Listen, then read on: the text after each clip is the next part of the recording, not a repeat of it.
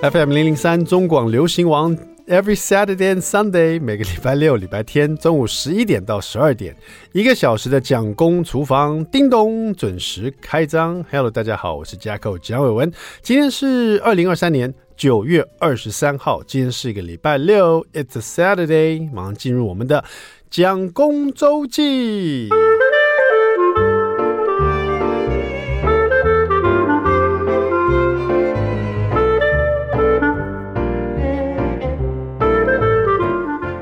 大家是有时候啊，听到我讲我们节目的开场白的时候，比如说那一连串的，有没有？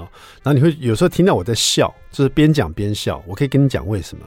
通常我笑原因是我刚刚已经 NG 过，NG 过一次，就是讲不对了。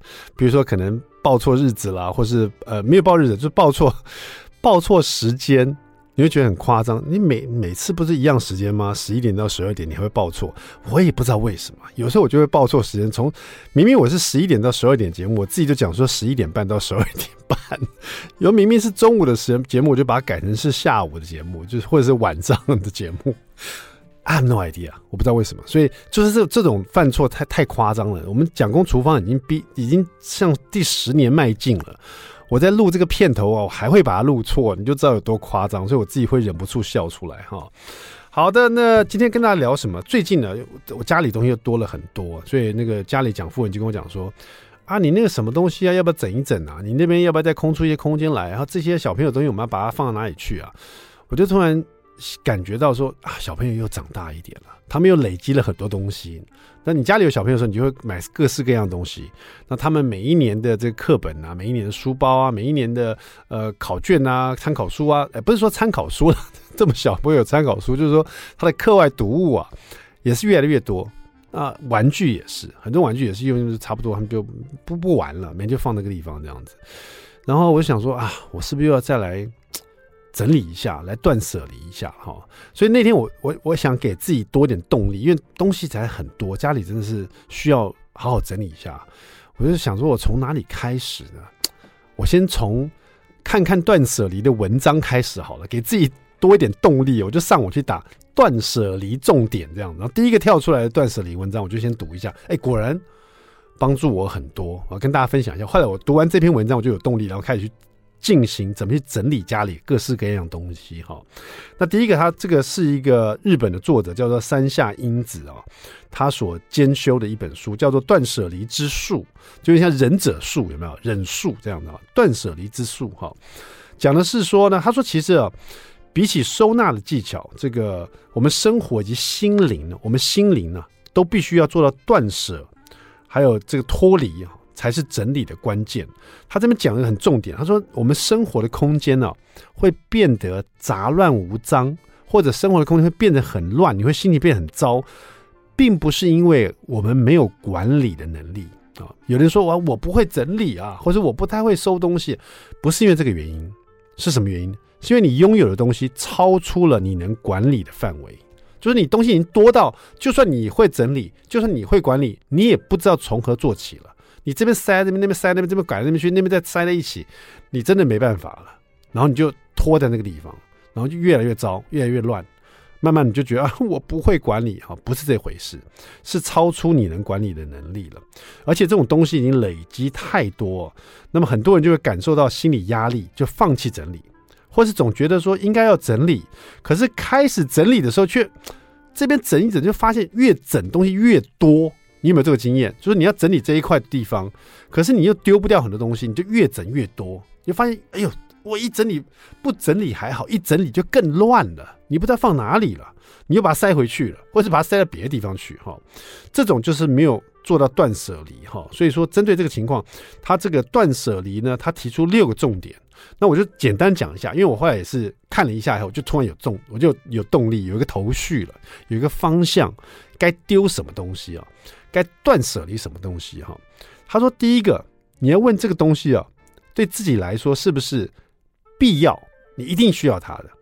然后再来看，它是不是很适当？在你这个时候，你适不适当？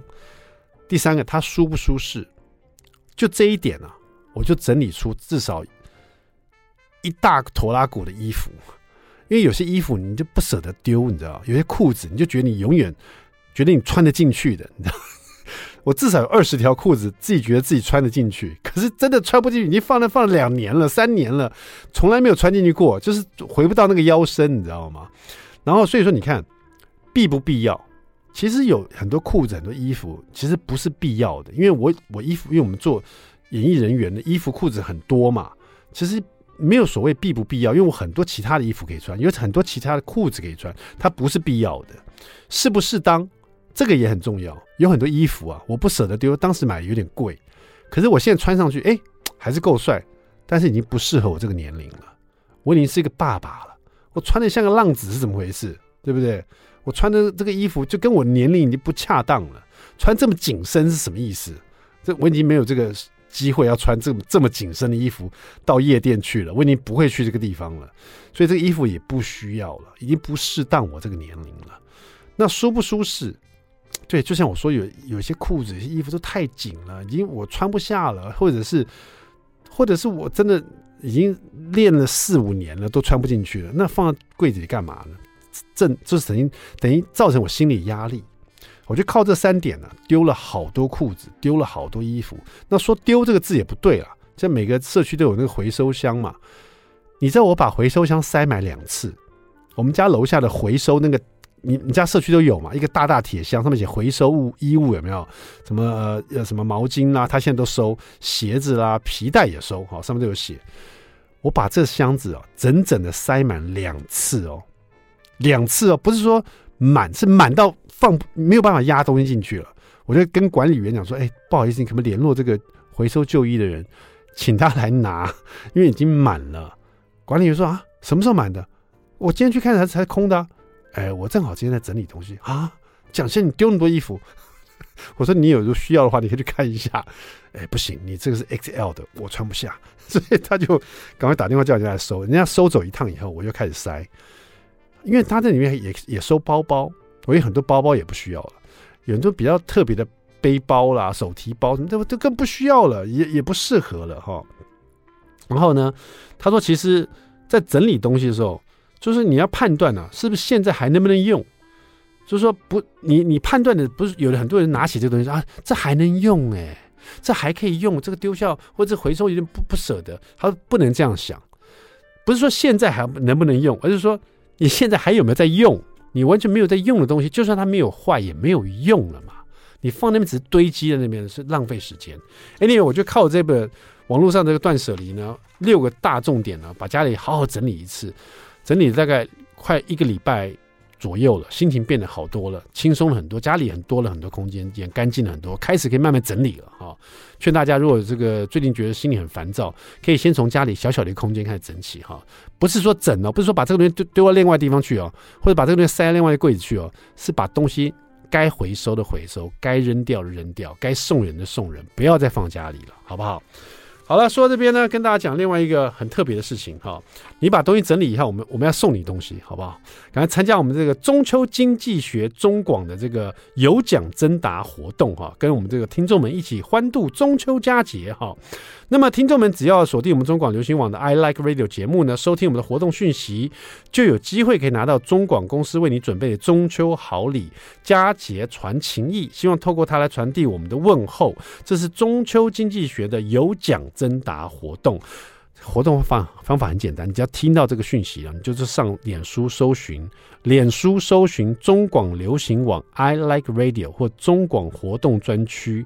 官方粉丝专页哈，在这里面呢，然后在贴文下面呃留言答题哈，那么只要这个分享，然后公然后公开分享以后，就可以完整的参加这个活动，就有机会拿到我们中广为你准备的中秋好礼啦！好，在这边预祝大家中秋节快乐。OK，接下来我们听新势力林艺兴的这一首《醉》，听完这首歌，我马上回到蒋公厨房。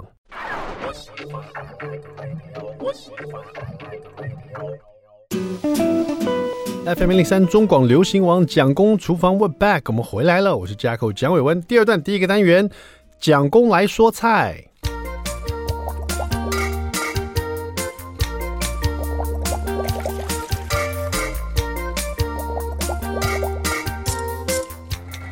好了，通常我们在这个呃说菜这个部分呢，都讲的比较简单，就是一锅炒啦，或者是热炒的感觉，就很快就可以上菜，因为。那之前夏天嘛就很热嘛，不想在厨房待很久嘛。现在总算呢，这个秋天呢开始天气有时候会比较凉一点点了哈。我们今天来做一些手路菜好不好？这稍微有一点点难度的哈，就是说这个难也不难，算是比较手路菜的起手式的感觉哈，就是所谓的这种香肉。啊，香肉系列，比如说你可以拿这个青椒、甜椒香肉啦，或是拿一些像以前我妈妈很喜欢弄那个呃大黄瓜香肉，有没有哈？那我们今天来做一个比较特别的，叫做洋葱香肉甘露煮哈。这一听甘露煮就知道比较日式一点了。这道菜呢，收录在这个新手必学，只用平底锅三步骤学会一百零一道日式家常菜哈。真的吗？我就问潘谋荣老师哦，这个。把肉镶在洋葱里面，这是日式家常菜吗？日本妈妈们还真娴熟哈，对不对？洋葱哎，就是所谓，你可以用白洋葱或或紫洋葱都可以哈。这边潘谋仁老师教我的是用白洋葱哈。洋葱你把它切开来，是不是一层一层、一片一片的，对不对哈？那把这个一片一片洋葱呢剥开来哈，然后就你先把洋葱剖半。剖半以后呢，它就变一片一片的，拿出来一片一片的哈。然后呢，就把这个哦，我刚我我讲细节也好，洋葱你头跟尾要去掉，然后再剖半，然后这时候才可以把一片一片洋葱剥开来。我想如果我没有讲太仔细，有的人这个头跟尾没切没去啊，直接切这样子也没办法剥成片了哈。好了，那这样子呢？一片一片以后呢，我们尽量保留这个洋葱的完整性哈。然后这里面要香肉嘛，我们这里面的肉呢会有什么料呢？就是猪脚肉八十克，然后红辣椒末一小匙哈，然后葱花一小匙，然后里面呢一定要有什么呢？一定要有蒜泥啊、白胡椒粉呢、盐、香油，还有盐，还有蛋黄哈。那这个其实呃，如果说你要做这种肉馅儿，里面一定要有蛋黄啊，这样比较粘稠度比较够。然后加盐啊、香油、白胡椒，让它去腥增香。蒜泥也是一样，给它一个特殊的味道风味，也是去腥增香哈。然后把这个绞肉呢，先把它这个打打理好哈，就把所有猪绞肉跟这些调味料混合好以后呢，把它搅拌均匀哈。然后呢，就把它慢慢的镶入你这个小洋葱里面。那在镶进去的时候呢，不要忘记了小洋葱的内壁啊，你要。拍一点太白粉哈，再把这个肉镶进去，这样它才不会脱哈。那个太白粉会有粘着的效果，把这香肉好好的粘着在里面哈。毕竟这个洋葱它是开放，它那个其实你破半的话，它是比较呃，它开的部分蛮大的，所以如果你没有放太白粉，它这个香肉真的很容易掉出来哈。而且洋葱香肉的好处就是它其实肉的部分很大一坨哈。如果说你要吃这个狮子头或吃一大块的这种。呃，肉块哈，就是用绞肉去蒸熟的肉块，可能会觉得 没有那么美观。可是你把它镶在洋葱里面，就突然变得手入菜的感觉，比较漂亮。小朋友觉得哎、很特别，或是其他家人看到就哦哟，这这菜好像很厉害的样子。其实也不过就是把这些肉绞肉做好的肉馅，就把它呃镶到这个洋葱里面，然后里面铺一点太白粉哈，全部都做好了以后了，你大概会有大概五六个。一颗小洋葱和中型的洋葱，头尾去掉剖半以后，你大概会有可以真正完整拿出来五六个五六瓣哦，可以来镶肉的这种洋葱。因为太小的，你说太靠近洋葱中间太小的洋葱，你拿来镶，你根本镶不到一一小匙的肉啊，也很奇怪，看起来不美观啊。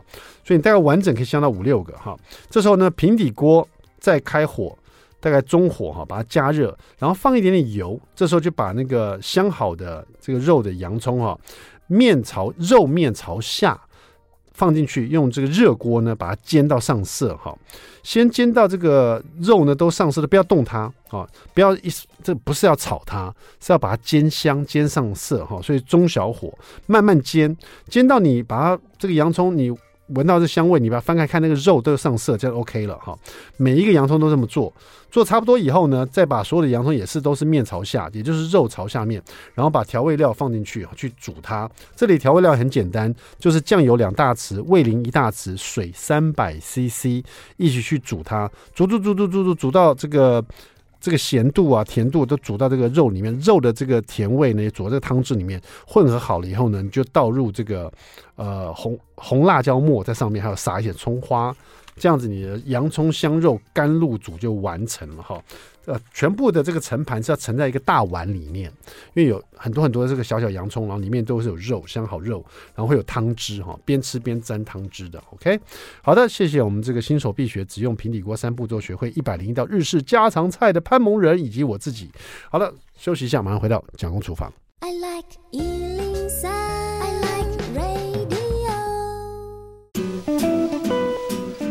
FM 零三中广流行网蒋公厨房，We back，我们回来了。我是 Jacko 蒋伟文。今天我们厨房里请到一位大侠，大侠老师李佳美老师带他的第二本作品了。这个应该不是说第二本作品，应该是台湾四季青草字二 Part Two。那我看到老师的时候，先拿到他的书，我这书有够重的，这个 像现在辞海一样这么大一本呢、所以我第一次见到老师的第一个问题，就先问老师：老师，你第二本书已经这么重了？难道第一本也是这么重吗？这个开场白实在很特别。各位主持人、各位听众朋友，大家好！我的《台湾四季青草志》这本书呢，我算过了，大概是一点六公斤。那 第一本真的去称过重，然后呃，因为是五百六十页，然后第一第一集的时候呢，大概是一点三公斤。那一共是四百六十页，所以真的是有一点对。要买这本书的人有点抱歉，因为真的蛮重的。因为我刚打开来，因为毕竟我喜欢做料理嘛，所以打开来先先看一些我我们认识的一些这个可以下厨的东西。对，我也是这么想。一些一些可以吃的东西哈，台湾人就是这样，看到什么动物，哎，这可以吃吗？是。看到水里有鱼，这可以吃吗？啊，看到这有草，这个可以吃吗？对对对对 对。所以看了一下，哎，这蛮多我这个认识，或者有些我觉得有可以下厨的哈，这个很棒，可以吃啊。嗯。那上面特别写到是有一百二十六种在地保健青草食用指南，所以我刚第二个。问老师问题就是，老师，你第二本就有一百二十六种，嗯，那第一本也这么多种，那台湾在地能够保健的青草还真多哎、欸。对，呃，我的研究呢，就是比较集中在我们台湾的青草。是那事实上，如果有记录的台湾的青草药用性有具备的话，大概有五百六十七种。嗯，所以其实我目前呃第一集一百二十三种，然后第二集一百二十六种。加起来才两百四十九种，是，所以我的记录工作其实还没有完成。是，老师，如果有这么多种，但里面有一些比较罕见的，对，有些可能大家一辈子也没看过几次的哈。那有些呢，可能在超市就买得到的。超市可能很困难啊，有有，比如说红凤菜啊，对对对对对对，有些还是会啦，对不对？对。那有些，那我的意思说，像老师你也刚刚提到，可能超市有点困难，传统市场可能找得到，可是也要看哪一个摊商啊。那这样的话。我们要怎么？如果说对某些草呃青草我真的很喜欢，嗯，我要怎么去找它？难道要像老师一样，像神农氏一样到山上去找找吗？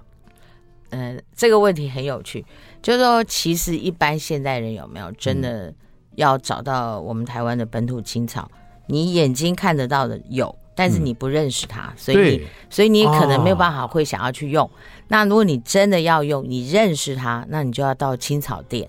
那现在目前，如果我真的要推荐的话，就是在我们北部地区的话，就是龙山寺附近的青草店，真的还是希望大家可以去光顾一下。老师提到青草店呢，嗯，我我先坦诚，这是我第一次听到这三个字“青草店”。那我如果第一次听到，我第一个反应，我会觉得青草店那不是拿来做青草茶的吗？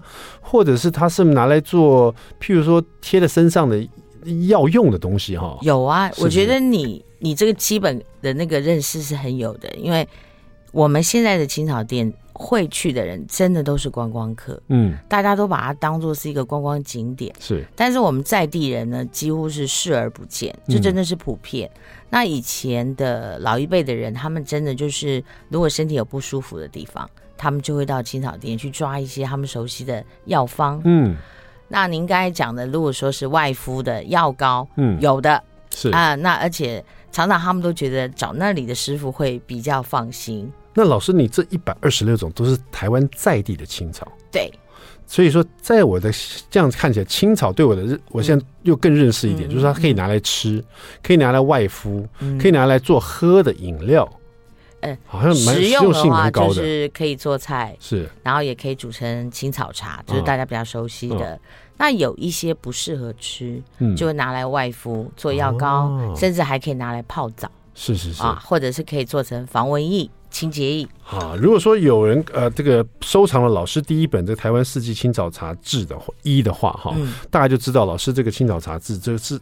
不是青草茶字哈，青草字，我这个讲太顺了哈。老师这个青草字呢，翻开来这书里面就是以二十四节气做一个蓝图嘛哈，对一个构对一个结构，对去认识这些台湾的原生的或者是台湾在地的一些青草哈。那我刚第三个问题就问老师，老师现在很多年轻人，包括我，我把自己归纳为年轻人哈，对二十四节气真的不了解。对，呃，老师对二十四节气这么透彻了解，那是因为你。认识青青草的关系吗？呃，我觉得是，是因为我觉得我们大部分的这些青草都是应时生长，嗯，就是跟着季节长。那因为呃要介绍青草，我们需要搭一个方便的这个桥，跟我的学生或者是跟我的朋友们能够沟通的话，我就会把养生加进去，那就是所谓的应时养生。嗯，所以应时生长跟应时养生，就促成了我必须对我们。中国人一直很很很循的这个二十四节气有一个认识。了解。二十四节气呢，那我们有总共有四个季节，等于说六四二四嘛，等于就是每个季节有六个六个节气。对，每一个节气是十五天。好，等于说我们这个秋季的话，我们现在是秋天嘛？对，我们从立秋开始是第秋天的第一个节气，嗯，再来就是处处暑，处暑，处暑，再来是白露，再是秋分，对，再是寒露，嗯，再是霜降。很好，你看我讲这几个，大家可能对霜降比较有感觉。哎呀，霜降好吃啊，牛肉。对，这大家，所以我的意思说，很大部分人对 二十四节气可能不是比较模糊一点，是是是，听过，嗯，不甚解，也不了解这个对自己的生活有什么关系。可能如果真的硬讲，大家觉得啊，二十四节气了解它的话，就可能可以吃当季的菜，嗯，是不是这个是最粗浅的一个认识？对，诶，应时养生嘛，就是当令的东西，当然就会跟季节。节气有关，另外一方面，我想最近大家比较熟悉，大概应该是三伏天。嗯，因为在天气很热的时候，我们都会看到那个中药店门口会写上什么三伏天啊，那我们大家有一些消暑啊、解热的一些方子。嗯、那一般我们熟悉的三伏天，就是指从夏至。到秋分，所以热的感觉其实快要结束了。了解，对。老师，现在很多人常提到所谓的这天气巨变啊，地球在改变，嗯、对不对？嗯、这个空气污染啦、啊，还有各式各样的事情呢、啊，让我们地球改变了。嗯，这个有没有影响到我们的二十四节气啊？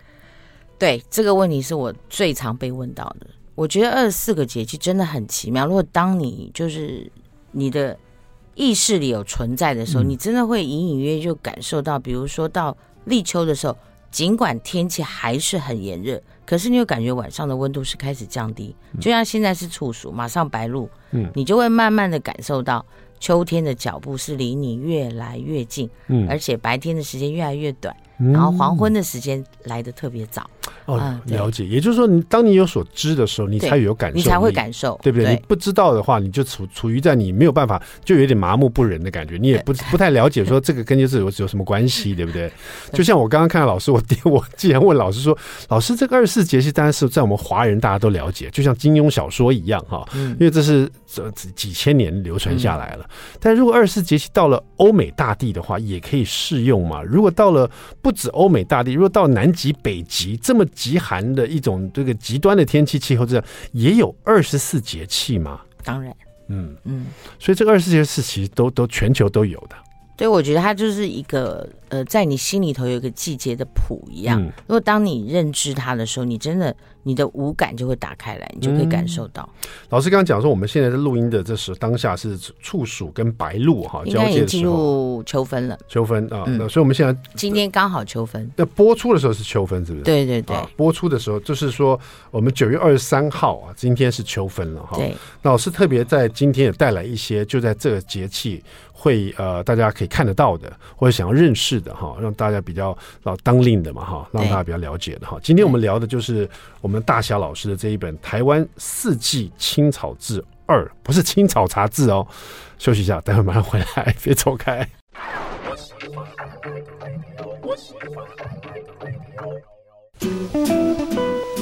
FM 零零三中广流行网蒋公厨房，我们回来了，我是 Jacko 蒋伟文。今天我们访问的是我们的大侠老师李佳梅老师啊，《台湾四季青草志二》哈。这个以前我主持过节目叫《台湾志》啊，台湾志就是到呃高山去爬来爬去，爬来爬去，爬来爬去，爬来爬去，然后认识很多人文，然后当地的一些这个这个特殊的文化。呃，那因为我以前住在美国，所以我回来台湾的时候，跟着这个台湾志呢，更认识原来台湾有各各个各样的风貌哈，各个各样的植物啊，所以说也是丰富了一些我很多知识。今天呢，这个主持我们的蒋公厨房厨房里也带来一些，有些我看过，有些我没看过的哈。像就在这个我面前，老师带来几样，比如说红凤菜哦，大家常吃，这个应该是呃佛手瓜嘛，然后老师这边是有龙须菜。对不对？这个是什么？我就认不出来了。嗯嗯。呃，然后还有几个是干的，放在罐子里面的哈。老师甚至还带另外一个包袱来，里面还有更多哈。嗯、今天就是那就是来考验的了哈。那我想先对应一下，比如说这个佛手瓜哈。嗯。老师是收录在你这本的一百八十五页，是在夏天这个地方啊。那在二十四节气里面呢，佛手瓜里面，呃，老师我发现你带了龙须菜，然后。龙须菜是跟佛手瓜放在一起的，对，这是为什么？好，因为这是好像很多人都对龙须菜比较熟悉，反而对佛手瓜比较不熟悉。因为佛手瓜其实呢，呃，在过去的年代里面，它曾经非常的夯，嗯，但后来呢，因为它太夯了，嗯，它的价值很高，嗯，所以就开始有些假讯息，就说这个佛手瓜有致癌的物质，嗯，所以它就立刻一落千丈，所以呢，佛手瓜。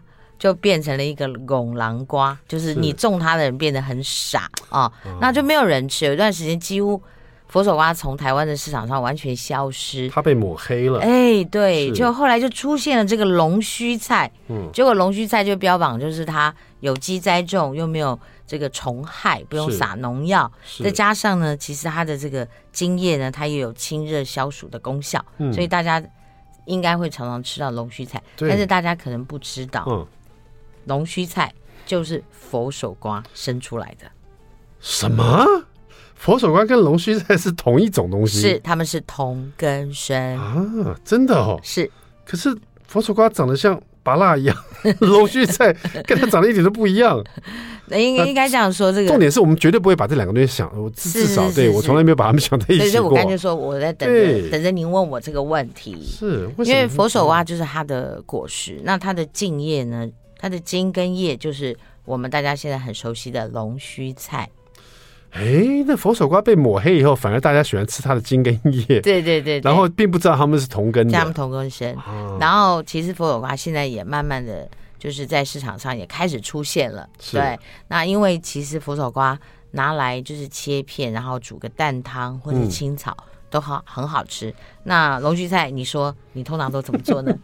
龙须菜我们这可可能是烫过了，是做凉拌这样。做凉拌，对对。如果要炒的话，也是很快炒这样子。对对对。那老师这本书呢，我觉得很有趣，是对我们这种呃喜欢这个吃吃喝喝的人来讲，就是很想去看你的生活应用这个地方。特别讲到说这个，比如说佛手瓜或者是龙须菜，这边你这边写的民间食用啊，嫩茎新芽可炒食，果实可煮炒。盐腌跟凉拌，嗯，这一句话就包括了佛手瓜跟龙须菜一起，对不对？对，一起，对，啊、因为他们两个其实就是同根生嘛，是分不了家了。哎，这总算是。这个真的是吃美食长知识了啊！今天看到又长了这个知识，以前都不知道。嗯，以前我并不知道佛手瓜原来跟龙须菜是同样的东西。嗯嗯，今天回去可以好好好考考考考考别人了，考考别人对。是是是。好了，我们翻到第这个二两百九十七页，老师在立秋这边呢，嗯，也就是前一阵子立秋了以后哈，嗯，这个红凤菜是在二十四节气里面的这个非常推崇的一个台湾人很爱吃的一个菜，嗯，因为它的颜色，像老一辈人说这个很补血。没错，也是，而且女生很爱吃这个。没错，红凤菜，因为它在民间，如果说红凤菜它加酒去煎煮这个茶的话，可以治疗一些妇女的疾病。那它本身呢，用麻油跟姜来炒的话，可以吃贫血，然后也可以补血。嗯，呃，所以应该就是见红，大家通常都会比较想到跟补血有关。是因为这个这本书的重点就是每一个老师这边有写的清朝，他有很特写的一些照片，让、大家清楚看到是长什么样子。嗯、然后呢，他的这个清朝的一些俗名也会有哈，比如说红凤菜也叫红菜，啊，红玉菜、木耳菜哈，观音线是不是？嗯，然后这个它会分布的一些区域这样子，还有就是生活应用了哈，然后在这里面呢，呃，当然红凤菜跟佛手瓜跟龙须菜是很台湾人很了解的，比较普遍知道的哈。但这里面有很多很我看了几乎我完全都不知道了，不认识的哈。那呃，像老师这个是什么呢？你今天有带来这个是什么？哦，好，这个是一个比较特别的一个植物，可能要先从味道开始。你要不要先闻？代代替听众朋友们。好，我我先我先我先我先讲一下这个样子啊。如果说就是说它有一点看起来有点像哪一个家族的，因为 为什么我觉得有点像我们吃火锅的那个三三茼蒿的那个感觉啊，但是不是它的叶子又更小一点？嗯嗯嗯嗯，它这个味道我说不上来，这个是很很清爽吗？很清新吗？老师，我我我觉得这个植物哈，嗯，我也顺便带一下，就是我们台湾的青草，其实绝大多数它的味道并不会非常的明显，是啊，不比较不像的，对对对，比较不像西洋的香草，嗯，它会以味道来。跟你结缘，当然我们台湾的青草通通常都是要你应用了以后，可能你比较会对它的味道比较熟悉。哦，当然当然。对，那像今天带来这个是因为刚好，呃，今天这个节目我就带了一个比较特别的，嗯，这个叫云香。云香啊？对对，你说云朵的云吗？对，简写就是草头下面一个云，哦，所以我们叫它云香。那另外一个在民间它有一个俗名就更直接了，它叫心脏草。心脏，然后我刚刚闻到是心脏的味道，应该是你的心脏的味道。对，心脏草，所以顾名思义，它就是补心的哦。对，所以以很多现代人，如果说你常常会有那种爬楼梯爬一爬就没有力，或者是常常觉得心跳有点太快，有点不舒服，当让你造成有一种呃心悸的感觉的话，可能就会建议你在保健上面，嗯，可以。拿这个心脏草，是。把它剁碎了以后炖一颗猪心，哦，那吃的话呢，就是它会有一种呃香草的味道，你应该有闻到它的香草味道。对对对，然后汤很清，然后呢，嗯、吃了以后呢，据说啦，呃，吃过人都觉得哎味道好，而且呢，对于那个缓解这个心悸呢，有一点点帮助。哇，这个原来如此，那这个也是要到青草青草店店去买，但是。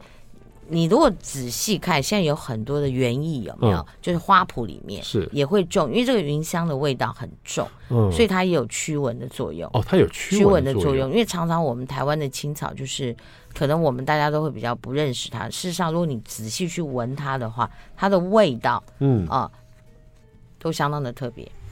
老师，你到底是从哪一个方面先切入这么爱这个台湾的青草？嗯、因为你刚刚提到园艺，我知道你在园艺的方面也很有这个，你自己也本身呃在园园艺也很有研究嘛，园艺景观，所以你这边也特别在保健功效、民间实用，还有一个园艺景观这边，每一个青草你都有做注解这样。这个当然是因为这个起源，就是因为我一开始就是园艺技术师，所以我在做校园的景观，那那时候就发现就是大家比较。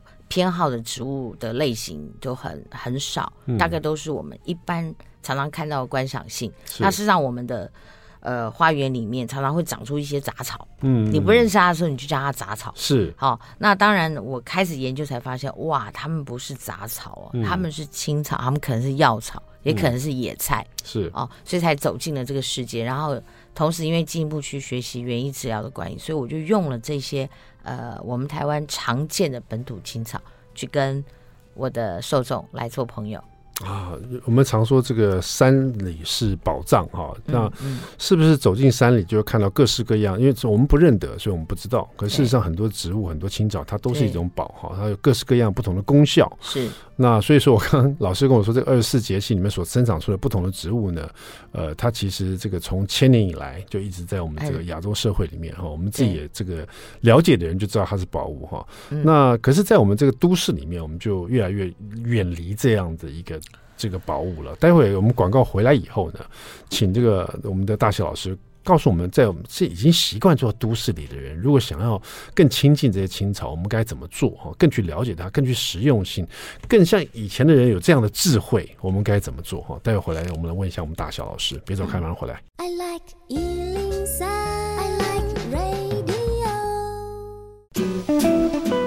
FM 零三中广流行网蒋公厨房，我们回来了。我们今天访问的是李佳梅老师，大侠老师哈，大侠老师这个台湾四季青草之二哈，老师有什么话在这个在空中跟这个粉丝，还有刚刚讲过，对很多在城市里啊，在那个水泥森林里面的这个生活惯的人哦，怎么去再了解一下这这个我们台湾这么这么棒的一些宝物？好，我应该说，就所有的这些青草有没有，其实不在远方，就在我们的生活的。身边周围，那只是看你认不认识他啊。那所以其实以前人会认为说上山才能采药，嗯，不，其实在我学习多年以来，我们随便走进一个公园，大概都会有二三十种，它们都长在那里。那只是说我们一般来说，我们学校里也没有教我们去认识我们在地的这些青草植物啊、哦。所以我觉得如果有机会的话，我们就。当成这些书是我们跟自然、跟我们现在所在的土地的一个结缘物。我们也认识一下我们最亲近的这些青草植物，这是一件多美好的事。跟着节气走，自然养生好，希望大家都喜欢绿色保健生活。嗯，如果大家这跟我同个年代的话，这个美国因为是以工业起家，他们以前有一个这个电影电视人物就叫马盖先呢，就是很会用各式各样工具哦，创造很多神奇神奇的事情这样子。那我们是以这个神农起家，所以其实呢，我们就应该像有像像老师这样的人，大侠老师啊，就是这让让我们认识各式各样的药草，然后这个让我们知道他们其实有很深、很很棒的一些功效，或是其实有很棒的一些这个功力，或是它可以跟我们生活是很贴近的哈。我们在使用它的时候，更认识它，认识它以后，我们就可以感受到它哈。不只是这些呃这个药草，还有这个。还有我们这个二十四个节气，今天我又再再一次认识了哈，谢谢我们的大小老师。这一本虽然很厚，但是我相信我会读得很快乐哈。谢谢老师，谢谢我们的大小老师，谢谢。台湾四季青草之二，别忘了啊，带回去真的很重啊，别忘记了放到家里，随时翻开来，你会得到很多知识的。谢谢大家哈，谢谢讲工厨房，我们下次再见，拜拜。